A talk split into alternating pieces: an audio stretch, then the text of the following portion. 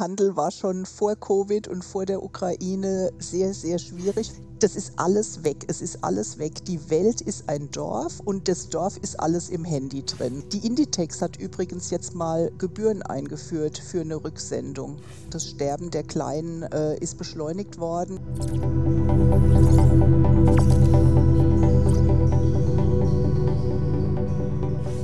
Herzlich willkommen zum SDK-Format Finanzfrauen. Frauen aus Wirtschaft und Finanzen im Gespräch. Mein Name ist Carola Rinker und ich freue mich heute über unseren Gast Vera Diel. Schön, Vera, dass du dir die Zeit genommen hast. Ja, danke für die Einladung. Hallo. Ja, vielleicht möchtest du dich äh, unseren Zuschauerinnen und Zuschauern kurz vorstellen. Ja, danke. Mein Name ist Vera Diel. Ähm, ich arbeite bei Union Investment als Fondsmanagerin im Portfolio Management Aktien. Äh, ich bin seit 21 Jahren bei der Union und bin seit insgesamt 30 Jahren im Aktiengeschäft. Ich habe vor 30 Jahren ähm, bei Morgan Stanley Asset Management in London begonnen. Ähm, ganz fundamental bottom-up mit der Grundausbildung quasi als fundamentale Value-Investorin und äh, habe globale Aktien analysiert und einen Fonds gemanagt und bin dann über eine Station bei Schröder Münchmeier Hengst und eine Station bei Merrill Lynch hier vor 21 Jahren zur Union gekommen. Ja, fangen wir doch auch gleich an mit ein paar Fragen an dich. Ähm, und zwar bist du bei Union Investment für den globalen Einzelhandel unter anderem zuständig. Das ist ja momentan, wenn wir mal ehrlich sind, auch keine einfache Branche. Äh, nee, Handel war schon vor Covid und vor der Ukraine sehr, sehr schwierig, weil der Handel im Wandel ist, wie wir ja wissen. Wir lesen es in den Schlagzeilen. Äh, wir kennen äh, die Problematik oder die Schwierigkeit, sage ich mal, mit Amazon. Der ursprüngliche alte Handel, den gibt es eigentlich so gar nicht mehr. Und ähm, ja, die Händler haben keine Preissetzungsmacht gefunden mehr. Ähm, die ganzen Warenhäuser sind weg. Ähm, es herrscht Margendruck. Ähm, die müssen hohe Investitionen, also die, die, die Brick-and-Mortar oder stationären Einzelhändler müssen Investitionen in Online machen, in Kassensysteme, in äh, Lieferkette und, und, und on top, sage ich mal, zu ihrem Normalen, dass sie toll, ein tolles Sortiment haben äh, möchten und natürlich serviceorientiert sein möchten. Und dieses Multi-Channel, äh, dieser Multi-Channel-Approach, das ist jetzt das, was, zu was es zu lösen gilt in der Handelswelt. Und ja, das ist sehr schwierig und auch sehr kostenintensiv. Mhm. Was hat denn jetzt, was hat sich dadurch durch den Ukraine-Krieg und die Pandemie noch verändert? Hat es das Ganze beschleunigt? Ja, auf jeden Fall. Auf jeden Fall. Ich würde sagen, das Sterben der Kleinen äh, ist beschleunigt worden und wir sehen eben diese Schere sehr weit aufgehen. Also bei uns ist es jetzt so, ich favorisiere die höherwertigen Händler, also nicht Luxus, das macht ein anderer Kollege von uns.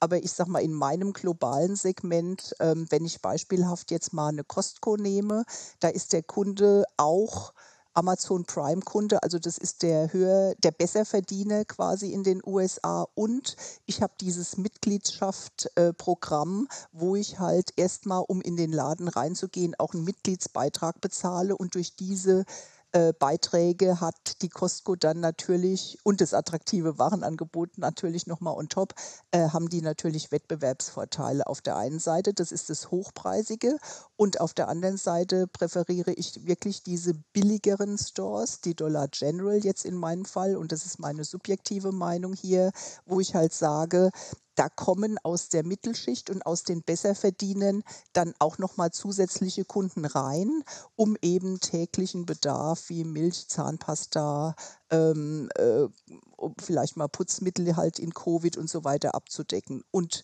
durch die Ukraine hat jetzt natürlich nochmal die Inflation Auftrieb bekommen. Das heißt, die Preise sind gestiegen. Ja, der Umsatz ist natürlich dadurch auch aufgebläht. Aber jetzt gilt es, die Marge zu halten und die Kosten rauszunehmen. Und das kann ich eben nur durch Investitionen natürlich in Logistik, ähm, in automatische Kassensysteme und so weiter machen. Mhm. Ich meine, jetzt, du hast es schon angesprochen, die hohe Inflationsrate und die stark äh, dadurch gestiegenen Preise, die haben ja auch so ein bisschen die Verbraucherstimmung äh, beeinflusst. Ja. Ähm, inwieweit äh, merkt ihr das? Ja, auf jeden Fall wurde die gedämpft und äh, im Handel misst du ja immer die Like-for-Like-Sales. Es wird ja quasi Jahr über Jahr gemessen und dann Quartal über Quartal. Und äh, durch diese aufgeblähten Zahlen über Covid, wo die Leute quasi daheim eingesperrt waren und nichts anderes zu tun hatten, als, äh, ich sag mal, zu essen, zu trinken, äh, zu konsumieren und sich das am besten auch noch heimschicken zu lassen, ähm, kommen wir jetzt wieder in eine normalere Situation und da trennt sich dann die Spreu vom Weizen. Und unser Job hier ist es jetzt natürlich, die besten herauszufinden, beziehungsweise die, diejenigen äh, Formate herauszufinden, die ähm, die besten Wachstumschancen haben und die besten Ergebnischancen, weil wir schauen ja auf, die, auf das Ergebnis pro Aktie, das dann unseren Anlegern wieder zugutekommt, ähm, entweder als Dividendenauszahlung oder natürlich durch den äh, Anstieg des Kurses. Hm. Du hast jetzt gesagt, welche die größten Wachstumschancen haben, welche Einzelhändler. Wie sieht denn deiner Meinung nach der Handel in 10, 20 Jahren aus? Anders wieder anders als heute. Ähm, wir schauen auf die nächste Generation, wir schauen auf die ähm, auf die äh, nachkommenden Leute oder, oder die Kinder. Ich habe auch, ich bin verheiratet, ich habe zwei Kinder. Ähm, äh, also was ich jetzt gelernt habe über die, ist zuerst mal im Handy alles vergleichen. Also die Welt ist viel, viel transparenter gewesen. Früher gab es eine Kundenloyalität zum Kaufmann an der Ecke.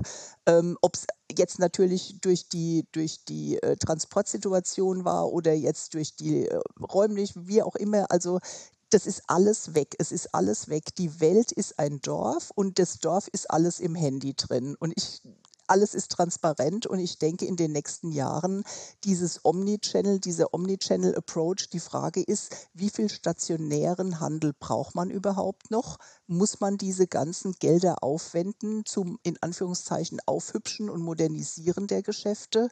Ähm, und wohin geht da die Reise? Und ausgelöst wurde diese ganze Diskussion natürlich durch den Handelsriesen Amazon, der wie eine Krake sich ausgebreitet hat, der angefangen hat ähm, mit der am nächsten Tag kostenlosen Lieferung, was ich persönlich natürlich überhaupt nicht unterstützen kann, alleine schon aus Nachhaltigkeitsgründen. Ähm, wir haben Verpackung, wir haben Fahrer, wir haben Benzin, wir haben CO2-Ausstoß und, und, und, und, und, die ganze Kette. Und es kann meines Erachtens nicht kostenlos sein. Eine Leistung kostet. Hm, ja, ich sehe schon. Wir haben da noch einige Herausforderungen. Die Frage ist ja auch so ein bisschen, werden zukünftig die Innenstädte noch leerer sein, als sie ohnehin schon sind? Weil ich muss ehrlicherweise auch zugeben, ich bestelle auch des Öfteren online, wobei ich gerne Versand bezahle, ähm, weil ich ja einen Zeitvorteil habe sozusagen. Ja, genau. Keine Parkplatzsuche, keine, keine Kosten für einen Parkplatz. Ähm, die Zeit ist quasi geschenkt wieder. Ja, also ich finde auch, dass das kosten muss, meines Erachtens, ganz ehrlich. Und äh, dann kommt noch das Thema Retouren dazu, dass die Leute zwei Größen oder zwei Farben oder äh, alles sich ganz bequem schicken lassen und gar nicht darüber nachdenken, was das kostet, so, kosten soll. Die Inditex hat übrigens jetzt mal Gebühren eingeführt für eine Rücksendung. Mhm. Und äh, weil, inwieweit hat sich das auf den Umsatz ausgewirkt? Weil, also ich meine, ich versuche wenig, wenig zurückzuschicken, aber wenn man mal zur Post geht und diese riesen Schlangen sieht, hat man irgendwie das Gefühl, die Hälfte schickt ganz vieles zurück. Mm, mm, ja, das stimmt. Und die Deutschen sind da quasi die Weltmeister da drin. Andere Nationen sind nicht so äh, Rücksende verrückt wie wir oder so unbekümmert zum Thema Rücksendung. Ähm, und um nochmal auf die Inditex bzw. deren Brand Sarah zurückzukommen oder einer der Brands Sarah zurückzukommen, äh, das hat sich nicht negativ ausgewirkt auf die, auf die äh, Umsätze und die Leute waren nicht davon abgeschreckt.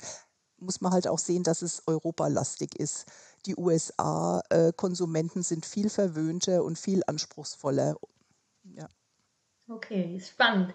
Ja, ich muss ja wirklich sagen, du hast eine beeindruckende Karriere hinter dir. Ähm, da hätte ich noch eine Frage an dich in Bezug auf, wenn ich mir vorstelle, wir haben jetzt eine junge Frau, die sich vorstellen kann, auch Portfolio-Managerin zu werden. Hast du da irgendeinen Tipp? Ja, neugierig bleiben, ähm, sich die tollen Adressen aussuchen, mit Leuten zusammenarbeiten, die was können. Ähm, und äh, ja, ich denke, es ist eine, eine Vielzahl. Auf jeden Fall muss man halt diszipliniert sein. Ähm, man muss halt viel lesen, Geschäftsberichte, Quartalsberichte, äh, die Unternehmenskommunikation, alles, was über die Presse kommt und so weiter. Ich schaue mir auch gerne Kapitalmarkttage und, und richtig fette Präsentation, Präsentationen im Internet an. Ähm, es ist ich sag mal, das Schwierigste an dem Beruf ist eigentlich diese Vielfalt, vielfältige Information zu verarbeiten. Das muss man irgend, da muss man halt sich ein Konzept entwickelt oder man muss jemanden finden, der einen da durch diesen Dschungel hilft ähm, am Anfang mal und ähm, ja, ansonsten neugierig bleiben und ähm, gute Adressen und dann, ich meine, man kann nicht immer so Cherry-Picking sagen, man rotiert auch mal im Sektor. Ähm, ich habe auch diverse Sektoren schon gemacht. Ähm, das Wichtige ist immer zu erkennen, was ist jetzt ein tolles Geschäftsmodell. Ja, wie ist die Markt? Ist, ist es der Marktführer? Hat es eine gute Bilanz? Ist es ein Top-Management-Team, dem man vertrauen kann? Generiert es Cashflow? Ähm, ähm, macht es entsprechend hohe Investitionen? Hat es eine Innovationskraft? Ähm, hat es diesen Burggraben, diesen Mode zum Wettbewerber, dass es sich auch in der Zukunft durchsetzen kann? Und das muss man halt regelmäßig immer wieder überprüfen wie gesagt, also es ist viel, aber es ist halt auch super spannend, weil es geht ja immer in die Zukunft gerichtet. Und deshalb finde ich es halt auch ein Traumberuf. Ja, das ist ja doch schön zu hören. Ja, ich habe ihr noch mitgebracht für mich meine Standardabschlussfrage an alle meine Interviewpartnerinnen. Und zwar, wir haben jetzt ja schon über viele Herausforderungen gesprochen, die ja nicht nur der globale Einzelhandel hat. Aber wenn du gerade Geld anlegen wolltest für deine Altersvorsorge, was würdest du dann tun? Ähm, ja, ich lege schon Geld an für meine Altersvorsorge. Ich bin ja auch schon fortgeschritten und das Gute bei mir ist, ähm, dass ich ja auch direkt quasi da selbst mitarbeiten kann und es jeden Tag auf dem Schirm habe. Also für mich ist das eine breite Streuung von Aktien weltweit, ähm, gerne ein bisschen Schwerpunkt in den USA und beispielshaft jetzt bei uns ist es für mich der Uni Global, in den ich spare monatlich. Was also, zeichnet den besonders aus? Ähm, also mir gefällt eben diese breite Aufstellung, ähm, dass ich weltweit aktiv sein kann, dass ich halt ähm, jetzt, wenn es irgendwo eine Schwäche gibt, wie eben durch einen Krieg oder wie durch Covid, dass sich das dann eben durch die anderen Regionen beziehungsweise durch die anderen Sektoren dann wieder ausgleicht. Äh, ich kann niemals alle Eier in einen Korb legen. Ich muss mich breit aufstellen und ich will eben das nicht äh, so schwankungsanfällig haben wie wenn ich jetzt ein Spezial, äh, also eine Einzelaktie auf keinen Fall, äh, das würde ich niemandem raten. Ich würde einfach breit gehen, viele Sektoren, ähm, damit irgendwo alles aufgefangen werden kann. Ja, vielen Dank für den konkreten Tipp. Ähm, kann mich, schaue ich mir bei Gelegenheit auch gerne mal an. Ja, vielen Dank, Vera, dass du dir trotz deines sicherlich sehr vollen Terminkalenders und vieler Berichte, die wahrscheinlich noch auf dich warten, die Zeit genommen hast für ein Gespräch. Ja, sehr gerne. Dankeschön.